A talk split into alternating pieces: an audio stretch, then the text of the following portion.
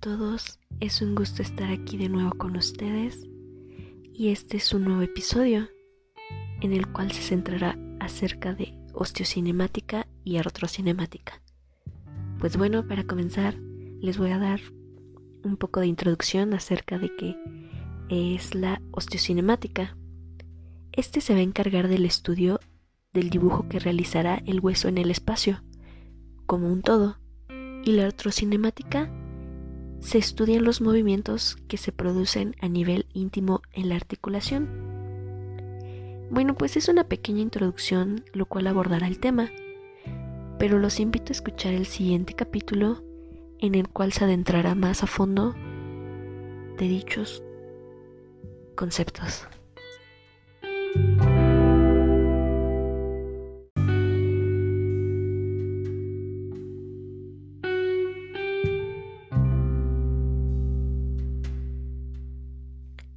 Hola a todos, en este episodio hablaremos acerca de la osteocinemática y para comenzar les daré una pequeña introducción para adentrarnos más al tema.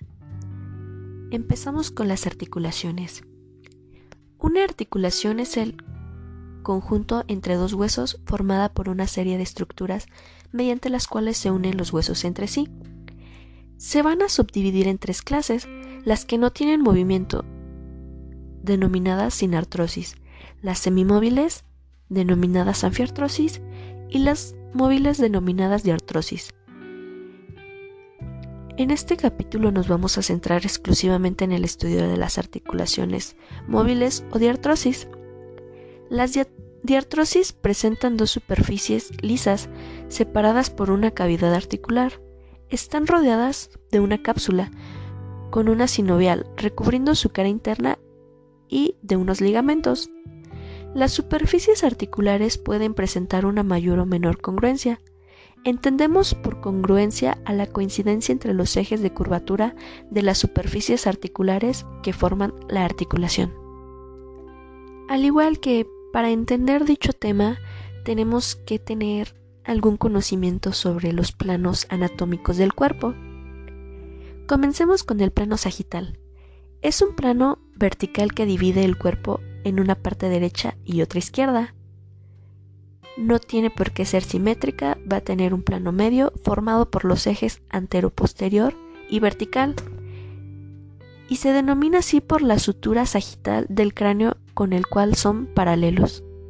Plano transversal, perpendicular al eje vertical, que va de la cabeza a los pies y divide el cuerpo en parte inferior o podálica o caudal, o parte superior o craneal o cefálica. Y por último el plano frontal, que está formado por eje transversal y vertical, divide el cuerpo en parte ventral o anterior o parte dorsal o posterior. Una vez teniendo en cuenta dichos conceptos, ahora sí podemos adentrarnos en el estudio del movimiento desde el punto de vista osteocinemático. Hace referencia al movimiento en el espacio de palanca ósea, a los distintos planos a los que se puede realizar un movimiento rotatorio o angular, o a las posibilidades que tiene de movilización alrededor de un eje, con independencia de las fuerzas que lo originan. Se relaciona directamente con los planos sagital, frontal, horizontal y sus ejes correspondientes. Los grados de libertad que tiene una articulación depende de estructura. Dentro de las diartrosis encontramos Articulación en artrosis, que tiene un segmento de esfera con un grado de libertad de 3 y un ejemplo es la coxofemoral.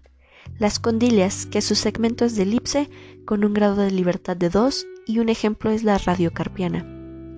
Doble encaje recíproco, que es convexa en un sentido y cóncava en otro con un grado de libertad de 2 y un ejemplo es la trapezometacarpiana. La tóclea, que es, tiene forma de polea con un grado de libertad de 1 y su ejemplo es humerocubital. Trocoide, que es segmento de cilindro con un grado de libertad de 1 y un ejemplo es radiocubital. Y la artrodia, con una superficie plana sin eje y un ejemplo es la intercarpiana.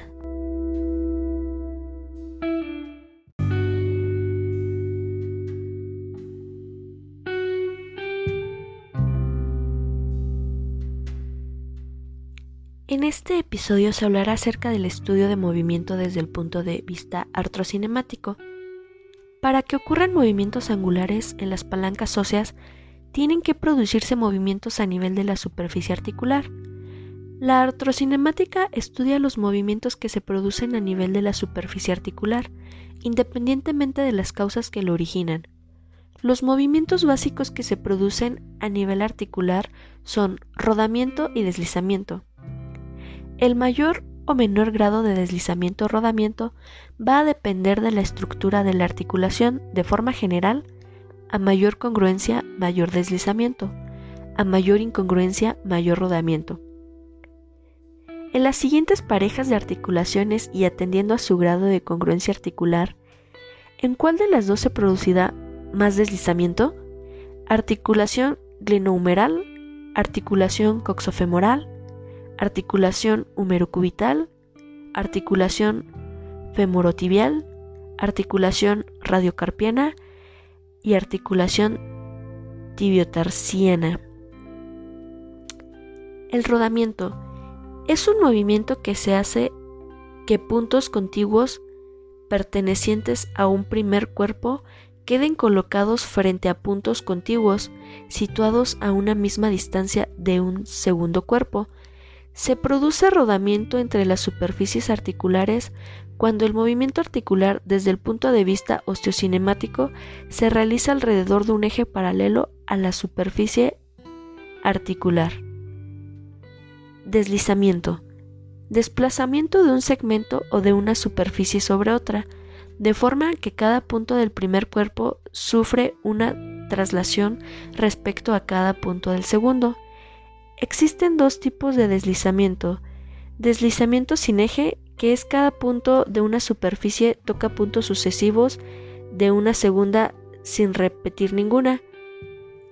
Todo objeto se desliza a una dirección. Y el deslizamiento con eje. Cada punto de una superficie toca sucesivos puntos en círculo de una segunda que se va repitiendo al ritmo de la frecuencia del giro. Los puntos deslizan en dirección opuesta al lado opuesto del eje. El tipo de deslizamiento que se produce entre las superficies articulares depende del movimiento que estemos realizando.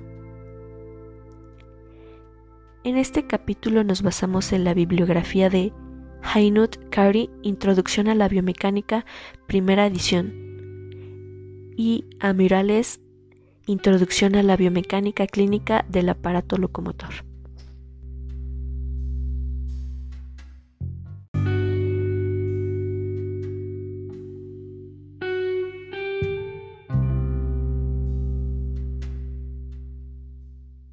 Tipos de movimiento lineal.